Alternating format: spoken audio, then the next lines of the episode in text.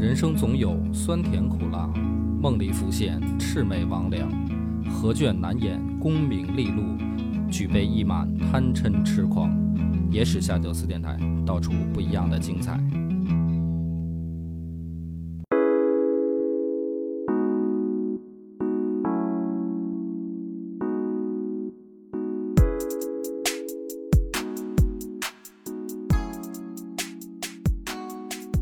大家好，欢迎收听《野史下酒》，我是主播恶霸波。张小娘，今天讨论的很多观点呢，很容易引起听众的不适。啊，今天要讨论什么呀？就是我突然想讲一讲孔子啊，反正之前在微信也试图讲过《论语》，哎呀，反正这个收听量是节节下滑呀。后来这个，而且因为我一般喜欢叫孔子孔老二嘛，嗯啊，也有人留言说，哎，我对孔子不尊重啊，怎么样的？反正就是每次一沾孔子的边儿，准出事儿。所以我记得这次呢，我也有点忐忑啊，要不要讲讲他呢？讲孔子就容易出事儿嘛。那是什么原因让波哥决定了还是要讲他呢？第一个是就是最近啊，我觉得在因为我老刷这种 B 站什么的短这种短视频，然后我发现最近的就是躺平、嗯内卷，嗯或者呢就是一些阴阳阴阳怪气儿的主持人的视频嗯啊，就是在 B 站上特别多。嗯、我也不知道是因为就是我点了几条这种类似的视频，所以他跟我大量推送呢，还是说现在这种视频确实多？我不知道啊。两个原因都有。我觉得可能都有，所以我就觉得这个是一个我想讲讲，就是我们现在这个时代是不是有这种问题。第二个是因为那天跟一个刚刚离婚的好朋友吃饭，他呢就是跟我吃饭的时候呢，就说将来啊，他这个闺女就是得我他得好好努力工作，嗯然后呢，得让他闺女过好日子，啊，得享受应该享受的东西。然后呢，说着说着呢，还给自己说的倍儿感动，啊，差点掉眼泪那种的。我也不知道是就是说喝多了呢，还是说这个确实是想起到这这方面的事儿比较感触啊。但是呢，他说这个事儿的时候呢，我就意识到有一个问题，嗯是跟我刚才说的啊，就是在 B 站上刷到这种视频呢，突然我感觉有一丝联系。啥联系？比如我们现在，因为我是八九年嘛，我正好过了这个三十岁而立之年嘛。结果现在呢，就是说这个我们这一代人呢，就是经常会听到说努力是没有希望的这个言论嗯啊，因为就是处在北京这种城市，的确呢是有这种现象，就是如果靠工资，确实一辈子买不起一套房。说到这儿真是扎心了。就是对，就是说这个是一个实际的现象嘛。那就是说，很多在一线城市的这个年轻人就碰到这种很尴尬的现状，对吧？所以呢，这个互联网上呢，就是有很多就是说讨论内卷、佛系、躺平类似的这种，就是给年轻人看到的嗯啊，因为因为之前比如说那个 B 站他们也是推出来那个什么后浪嘛，就没想到招来年轻人非常不满，说说我们的生活让你根本就不是这样的。对，根本就不是你们你们形容这样嘛。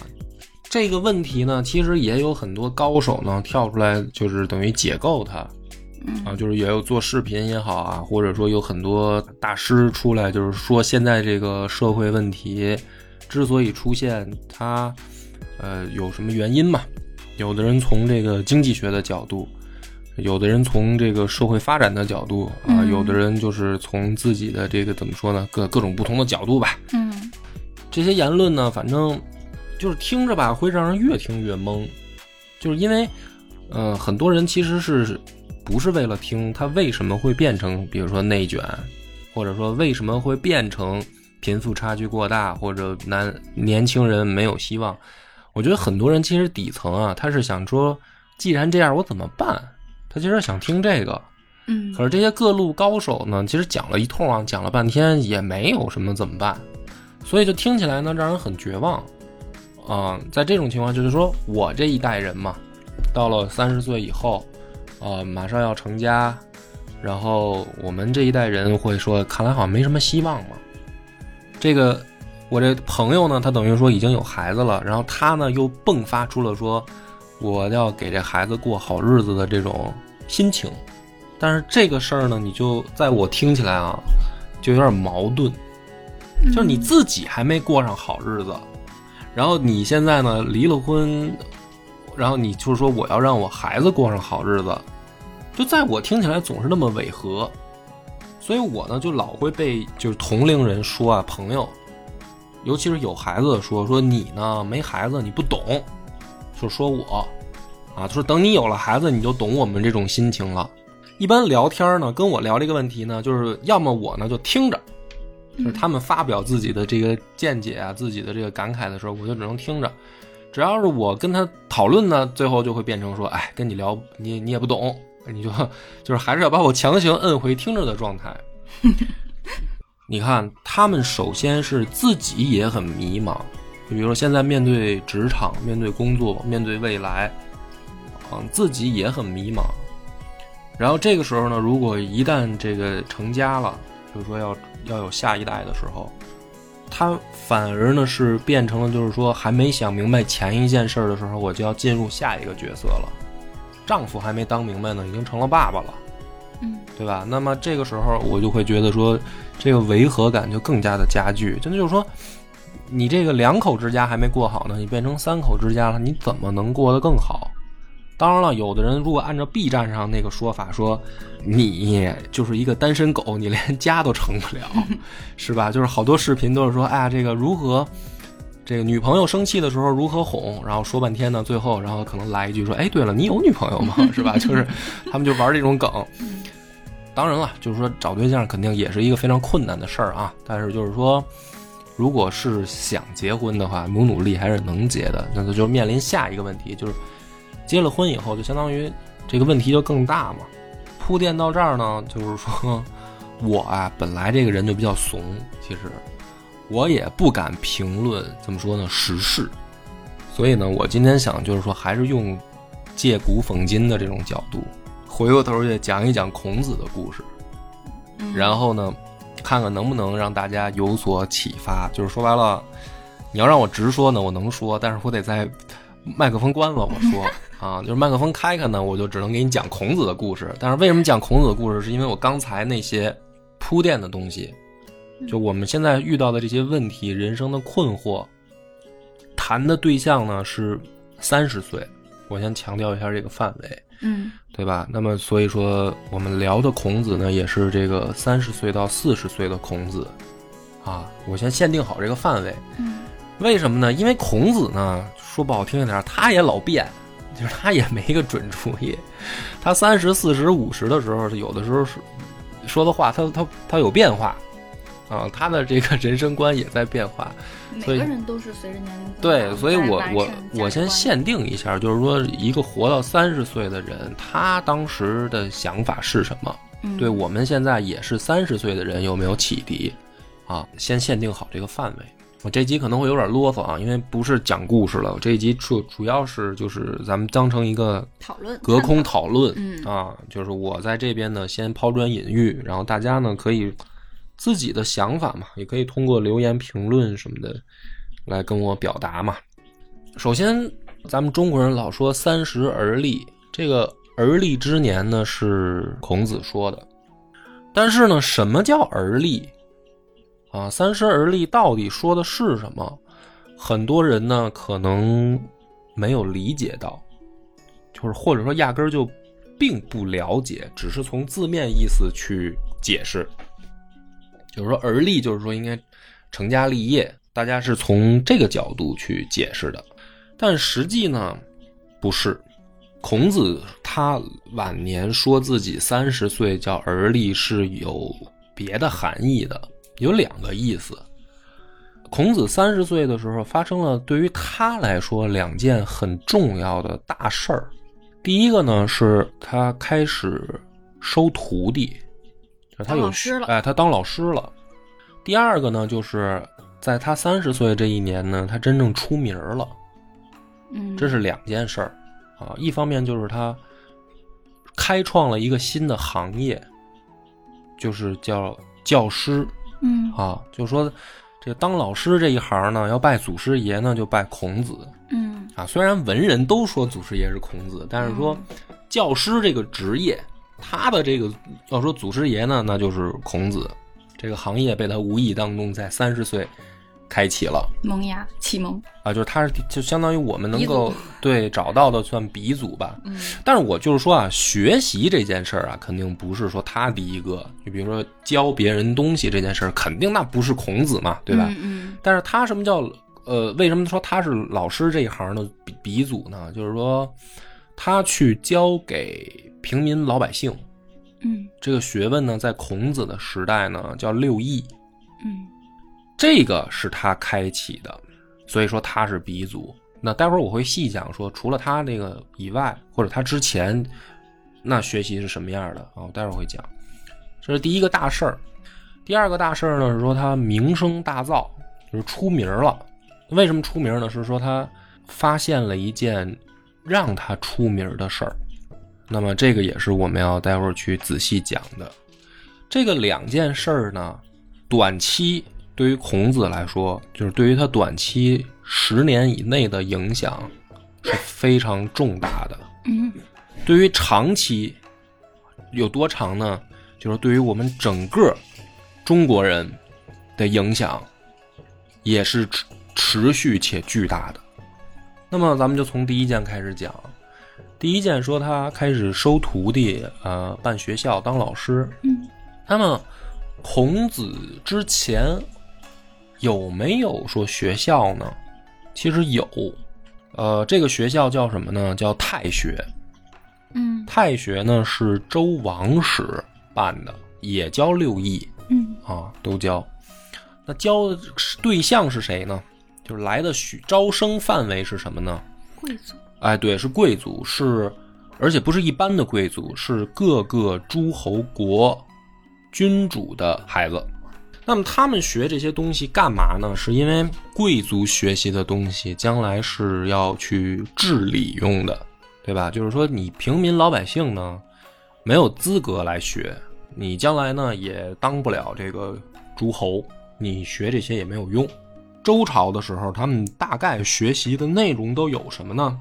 礼、乐、射、御、书、数，这是六个学科。嗯就就就像咱们现在学这个数理化、史地政一样啊，这因为我是文科生嘛，就是语语数外史地政，这是我们学六科。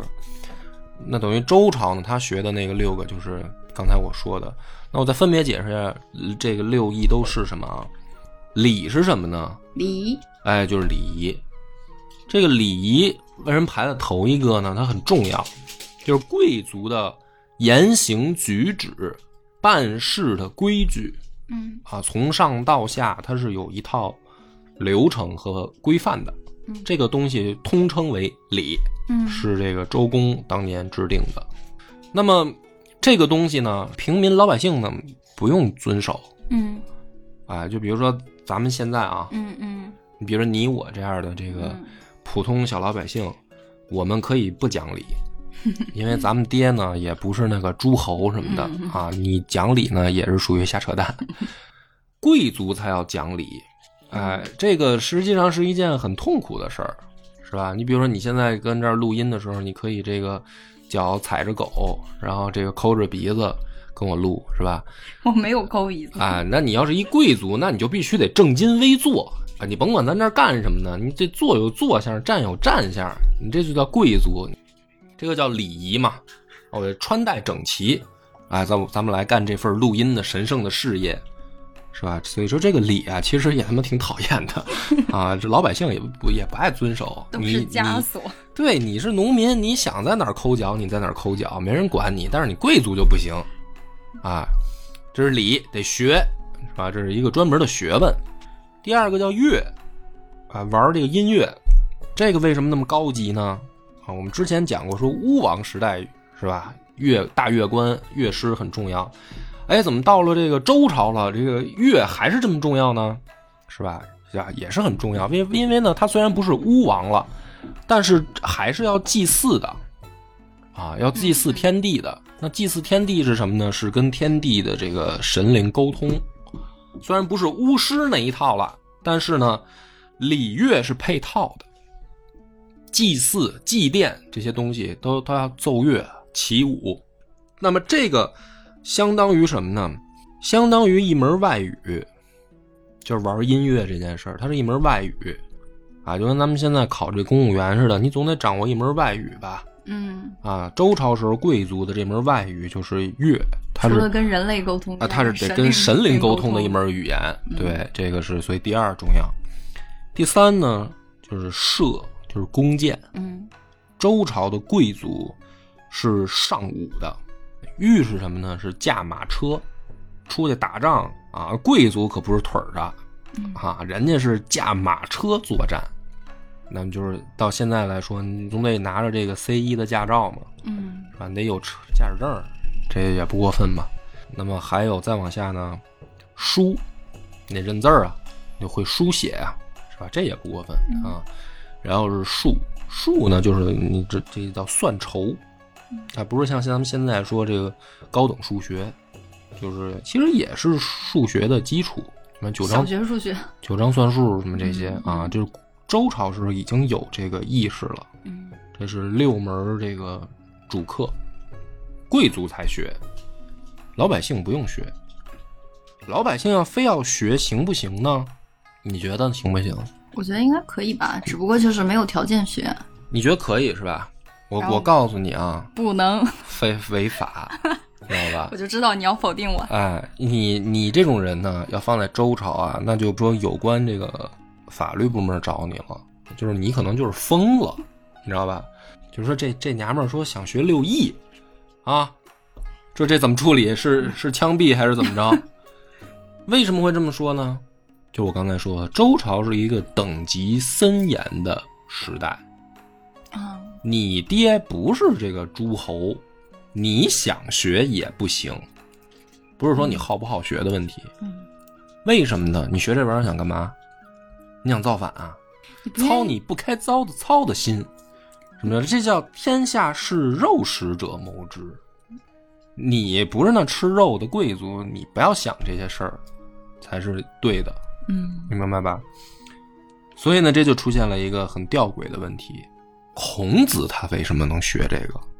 他是贵族吗？哎，这就说明了他一个身份啊，因为孔子是一个没落贵族，他家祖上是贵族，但是到孔子这一辈儿的时候，嗯他爹包括他已经不是贵族了。孔子一辈子最大的梦想，你知道是什么吗？当老师。啊，并不是。孔子这个最大的梦想啊，只能说之一吧，啊，是吃肉，一辈子能吃肉。那不是跟波哥一样，哎，对我，所以我只就愿顿顿有肉。我也是想顿顿就吃肉，这个没有开玩笑，什么意思呢？因为它背后代表了一种思维啊，是说孔子是说我想成为贵族嗯啊，我我想让人家认可我这个贵族身份。那贵族身份的一个标志就是说吃肉。嗯大家觉得我可能说你怎么能说孔子的理想是这个呢？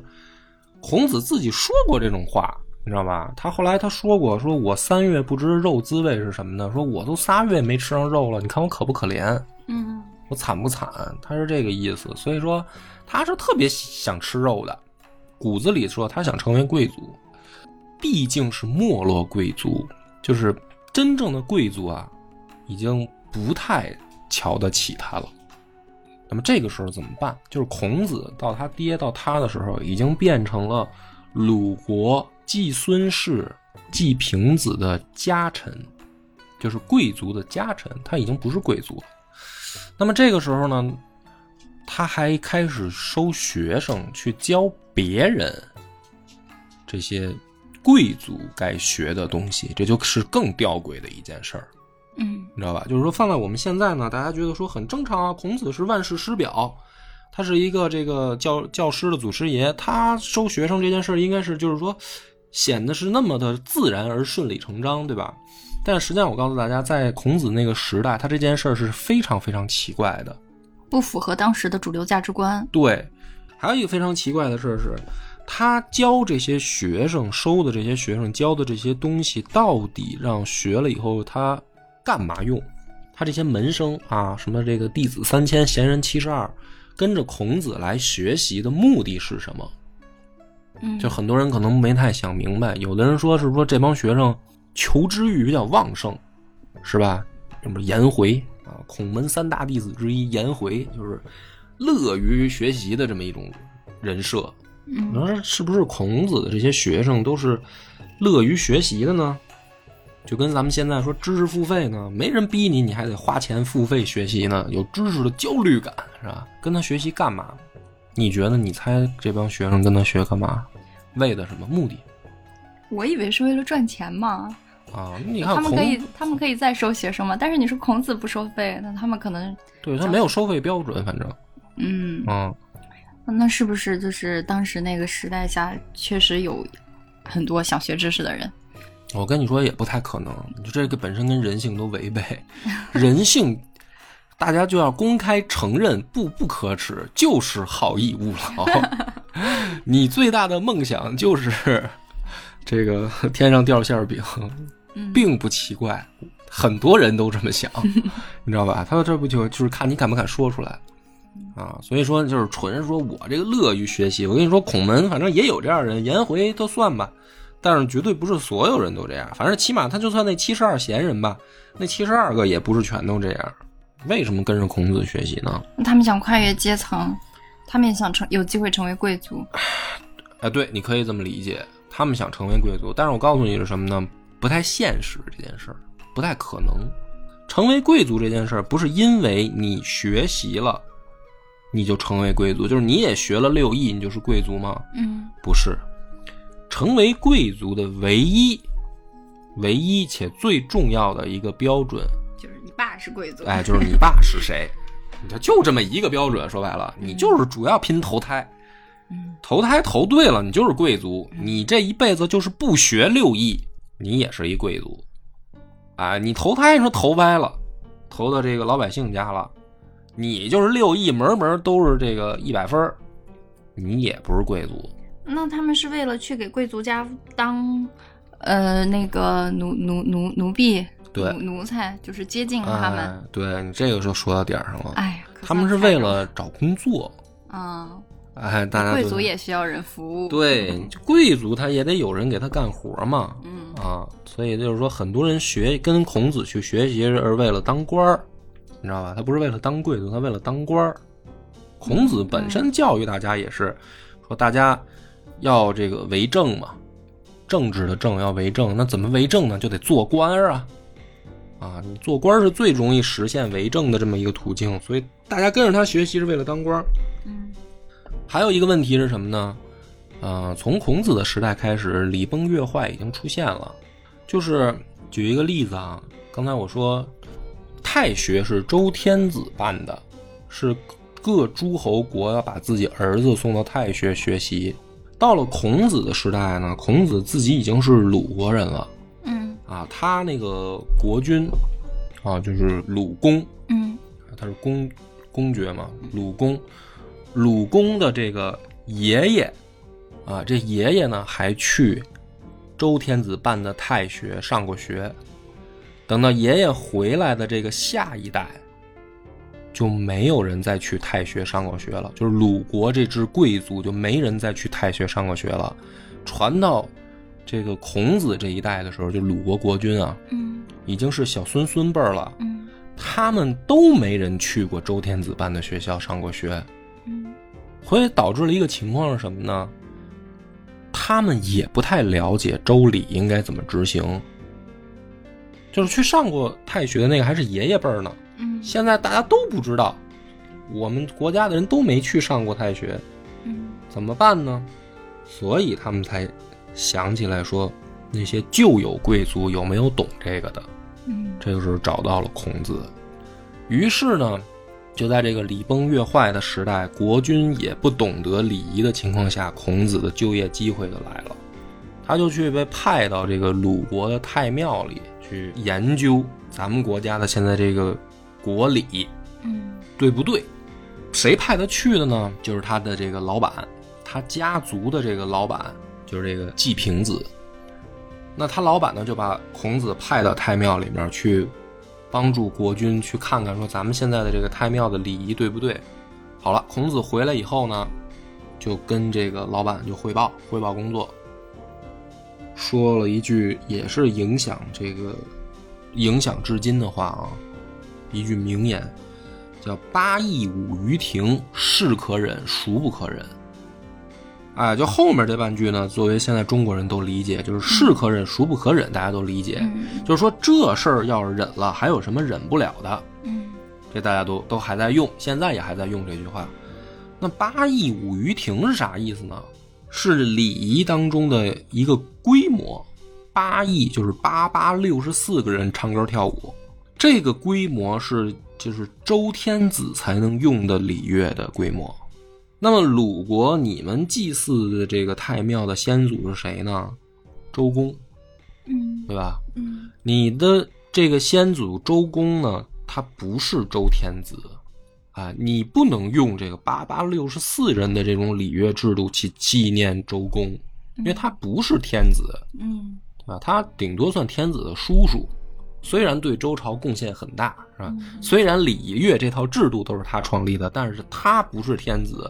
所以孔子去呢，经过一番调研呢，回来以后呢，就写了一个报告，震惊于世，说鲁国的礼仪的确有重大问题，就是八佾舞于庭，是可忍，孰不可忍？就是你们鲁国自己都用了僭越的礼制来去祭奠太庙的话，要这事儿都能办的话，天下还有什么事儿不能办呢？嗯就等于发现鲁国礼制的重大问题。这六艺之首就是礼嗯啊，你连这事儿都出了问题，那这个别的什么问题还不能出呢？嗯就是他名声大噪，是因为八佾舞于庭的事件。嗯他就说这事儿孔子懂，他的这个名声传出去了，然后他也开始收徒弟，他开始教，呃，任何人都可以来学六艺。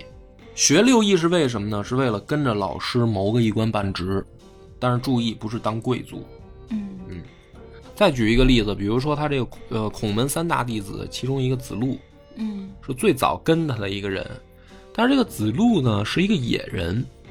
野人呢，不是说山林里面拿着大木棒子嗷嗷嗷嗷叫那个野人，不是，就是说你只要不是住在这个呃城里，嗯。城郭是两层城墙，嗯知道吧？嗯？就是当时的那个城市城郭，嗯郭跟城之间有一个外城嘛，嗯。住在城里的就是国人，嗯。住在郭里的就叫野人，嗯。那住在郭外面的，嗯。那才是你想象那种在山林里面拎着大木棒子的土匪。啊。所以这个子路呢，他是个野人，但正是因为这个，他在孔门里面一直被当成一个笑话，就是孔门活跃课堂气氛的那个人，你知道吧？就是孔子提个什么问题啊，就是子路就是起来带头犯傻那个，然后遭到大家嘲笑那个，孔子带头嘲笑他。嗯啊，为什么呢？就是因为出身，嗯就是你子路学了一辈子，嗯孔子也觉得说你成为不了贵族，嗯啊为什么？就是说你的出身，你压根儿你也就成为不了君子，他有很深的这种观念。所以你去看这个孔门这些学生的这个课堂笔记的时候呢，你就会发现这个子路怎么就是跟那个。就是咱们小时候那种接老师下茬，让老师一顿臭骂那种人，这子路老干这种事儿。颜回呢，就是那种就是说老师老表扬那种人，但是就是说为什么？你看的时候你就老觉得，反正我看的时候我觉得很奇怪，因为我觉得子路问的问题也不傻，就是子路问的问题有的时候不一定很傻。比如有一回孔子就说说这个，我感觉啊，就是我有的事儿能带着颜回一块儿干了。嗯就是上课的时候大家聊天啊，孔子就说说有的事儿我可以跟颜回交流了，可以带着他一块儿干了。嗯然后这时候子路起来就发问，说老师要是出去打仗，你带谁呢？嗯 特别有意思的是什么呢？颜回本就是子路本身就是一个力气大的那种将军的那种苗子，嗯他一直在孔门里面，其实说是孔子的学生，我感觉跟保镖似的，就是属于保护身老强力壮，身强力壮。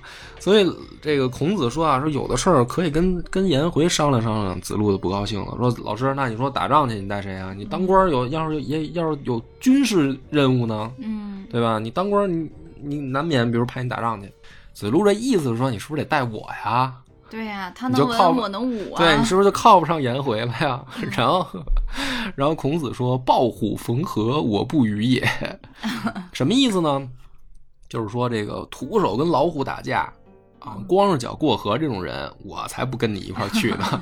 就是说你死都不知道怎么死的，他非常看不起子路，就那意思，就是我要跟什么人去呢？我要跟有心眼儿、有谋划的人。嗯，我就即便是干什么事儿，不光是打仗，我都得带这样的人，就是等于他每次把子路站起来，就是当这个反面教材用，嗯就是被人大家嘲笑一番，然后请坐，下一把就是那种人。为什么呢？就是因为出身嗯啊，就是因为子路的出身。所以孔子本身呢，也是一个很遵守游戏规则，但是在遵守游戏规则的同时，又在找是不是能利用的规则漏洞的这么一个人。打擦边球。打擦边球，很意外的成为了万世师表。嗯 啊，他不是要把自己的徒弟们都教成贵族，他知道不可能。嗯他不是把这个像子路这些人，就是说你在我这儿上学就成为上流社会了，不是。老师自己也想，老师自己还在往这上努力，你就别想了，你就踏踏实实当个野人吧。野人你也可以去做个官儿，就算你这人生最大的目标了，你知道吧？他是这个意思。所以我讲到这儿的时候呢，我不知道大家听明白没有？为什么讲这一段来来比喻？就是我再说直白一点啊，教育从它最最早出现的那个时候就是不公平的，哪怕是祖师爷孔子本身就是带着有色眼光开始的教育，而且教育的目的本身就不是为了让大家实现这个怎么说呢阶级跃迁的。那么在后世的发展当中呢，随着时代的发展，嗯、就是封建王朝的这个制度演变出来了一种游戏规则，就是通过教育和学习能够改变命运，能够让一个国家的人才有一个一定程度上的流动。嗯比如说这个十年寒窗苦，金榜题名时。随着这个封建社会的发展呢，科举制度。科举制度的出现嗯到完善，慢慢慢慢，这个机会是越来越多的。嗯就是你从春秋开始看历史，一直看到清朝末年，这个是一个就是说主线，它是一个主要线索，就是底层的人如何进入上层社会。嗯你会发现，随着时代的变迁，这个门实际上是越来越宽了。嗯哎，就是到清朝的时候，虽然还是很难，因为我们讲过曾国藩的，我们最近在讲曾国藩的故事。你看曾国藩的考试也很难很难，啊，这个老曾家三代人才能可能实现这个鲤鱼跃龙门的这一跃，那非常非常难。虽然到清朝很难，但是相比于春秋、嗯周朝的时候，这就已经是一个，就是说云泥之别了。因为周朝的时候叫不可能，你学也没用，你爹是谁就注定了你是谁。那么在这种情况下呢，其实每朝每代呢，你会发现，只不过是既得利益者他们把控自己既得利益的这个方式在变化，就是为了统治的需要。因为什么呢？一直交给贵族，人才没有上下流动的时候呢，呃，春秋是一次，然后魏晋南北朝是一次，就发现贵族容易变腐朽，啊，贵族的没落其实也也也是一个必然走向。随着时代发展，你光靠贵族也不行，你得有这个血液的替换，得有新新起来的贵族，而新起来的贵族，你不能通过暴力革命，你你给你一个游戏规则，比如说考试、学习的这个途径，你不要通过拿刀来推翻我，嗯你可以通过考试来进入我们的这个上流社会。嗯这也是为了统治更加稳固而形成的一种制度。但是呢，其实诗书，就是说学习这件事儿，本身就是一个少数的事儿。就大部分人在古代是文盲，他是不认字儿的，他就不认字儿的情况下，他又何谈学习呢？就四书五经，他怎么可能看呢？嗯所以他除非是什么呢？这个家已经有一定的财力，能够支撑这个孩子就是说你可以脱产嗯学习，嗯就从小培养你读书认字儿，然后去学习四书五经，为了应付考试。那这家子一定是说，这孩子我就不指望你干活，你可以脱产，或者说嗯起码你能在一段时间内，比如说二十年之内，我养你，不为了让你干活，你才有可能有这个一跃的机会。嗯但你知道，在古代社会，这样的人家又能有多少呢？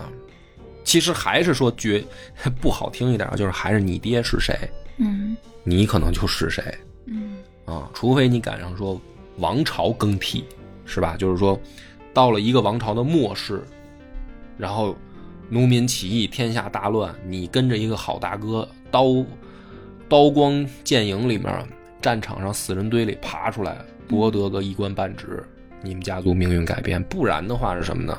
其实你想往上爬，那个都是很难很难的。那么到了近代社会也一样，就是所谓的大家去受的这个高等教育，实际上也是时代发展的一个结果，就是打这个教育的普及，本身也是因为工业的发展，就是大家要进工厂，要去变成生产线上的这个螺丝钉的时候，你就不能，嗯，怎么说呢？叫教育水平太低，不然的话呢，你很多这种工厂作业你是完不成的，就你不能说真的是什么都不懂。嗯所以呢，教育的这个普及程度要要提高。嗯但是提高提高呢，也是随着这个国家的产业的这个转型，它来来来做的。就是你的这个国家现在处在一个什么水平？比如说我们的这个父辈，他们那一代国家呢，就是还在发展基础产业，所以呢，父母那一代人，年轻人大家都去，比如说工厂，对吧？比如说可能是一个车间的这个工人，去比如说缝纫女工，嗯或者说这个什么钢铁工人，对吧？那么随着国家的这个产业的这个升级，需要的人才的这个普及的教育水平更高，然后需要的白领才越来越多，啊，然后大家去受这个大学的高等教育，然后你现在变成了去这个高楼大厦的这个办公室里面，摁摁电脑上面的 PPT 去做 PPT。但其实，你你去做这个，网上也有人说，其实分析的对，就你做 PPT 并不比当年你妈在工厂里面当踩缝纫机高级，它只是因为你的这个国家的这个产业升级而带来的一个变化而已。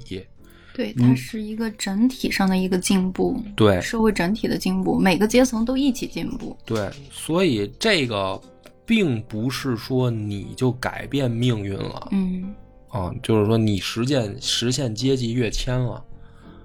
嗯，其实是每个阶层的素质都整体提高对，其实是水涨船高了。对啊，水涨船高了，所以大家就就是很多时候觉得说，可能比如说很多人来自于这个二三线小城市，或者比如说农村，嗯他可能觉得说我我跟父母已经不一样了，我我现在是一个高级白领，可能我父母还是在田间务农。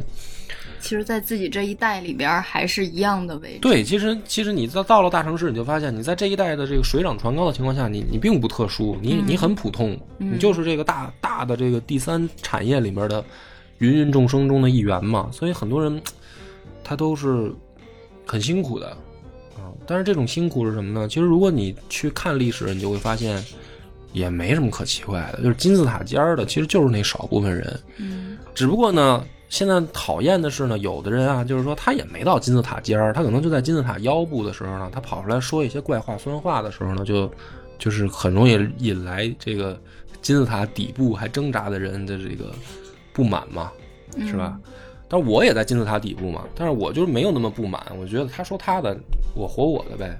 就是说，大家也没有必要觉得那么绝望，因为就是你看看左右，其实你并不孤独，就是大家 大家都这大家样，一样惨，大家面临的都是这个同样的压力，就是这个 每个月三千块钱工资。就是每个月大家挣这个对，就是不到一万块钱的工资，然后你要想多挣钱呢，你就得自己想办法的这么一个这个生存压力。然后呢，你到了这个岁数，你面临成家立业，你面临养家糊口，面临孩子出生，面临这个教育产业化，就是说大家面临的问题都都是一样的，就是大家也没必要说嗯，觉得自己是世界上最惨的那个，绝对觉得是自己特别惨，就是你你也没有孔子惨，孔子在你这个岁数三个月吃不上肉了，我觉得你努努力，你还是能吃上肉的，这就不错，你知道吧？这就沾了社会整体进步的光。对呀、你就是这意思嘛，就是孔子努力半天，其实说白了，他贵族啊，也也也也不怎么舒服。你说我要是穿越回周朝，我也不想当贵族。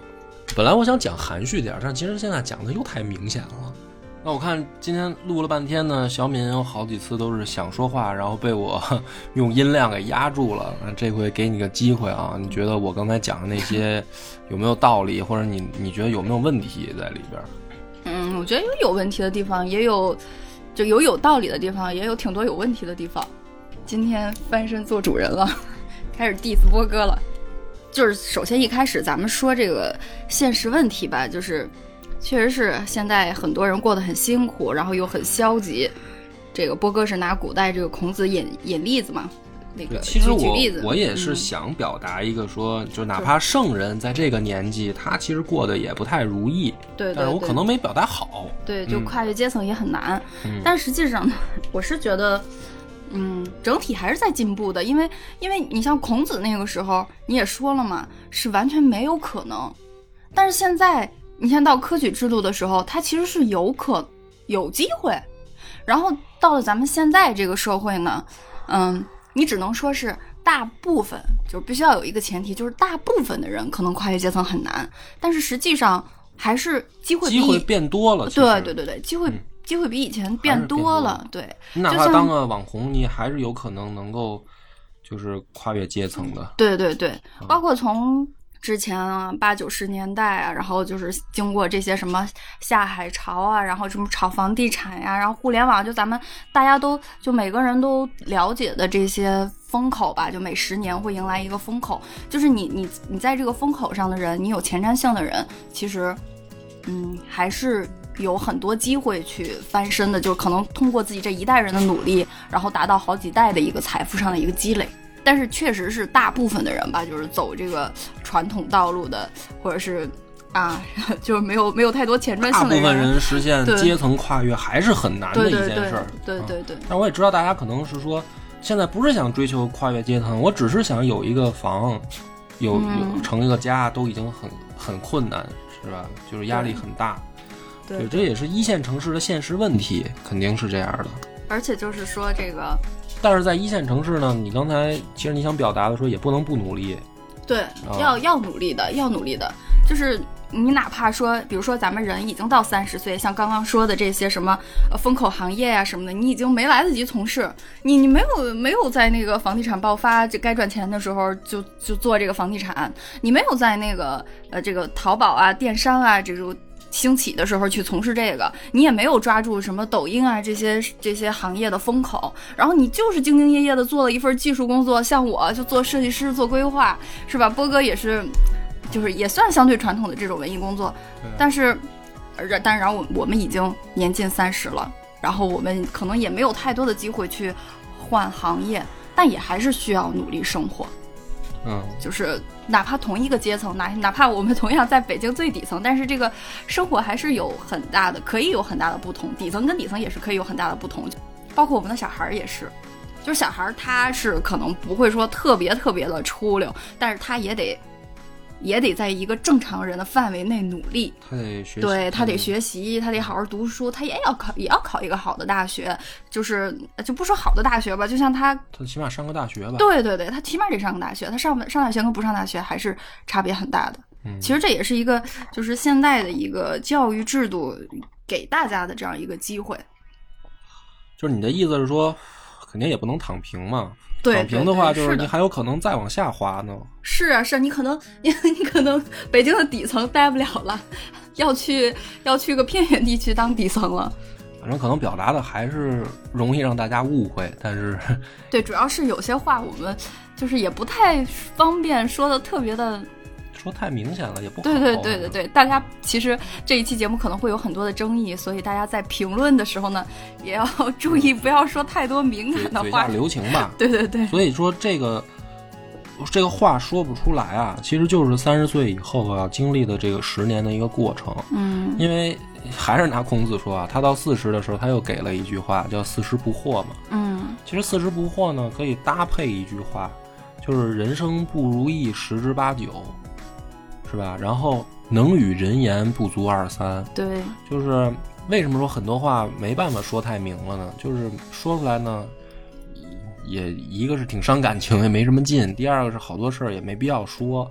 所以到四十呢就不惑了嘛。就是虽然我们现在都是在朝四十岁这个过程当中去开始摸索了吧，但是它其实还是一个规律，就是嗯圣人在三十岁的时候碰到的问题跟我们现在是差不多的。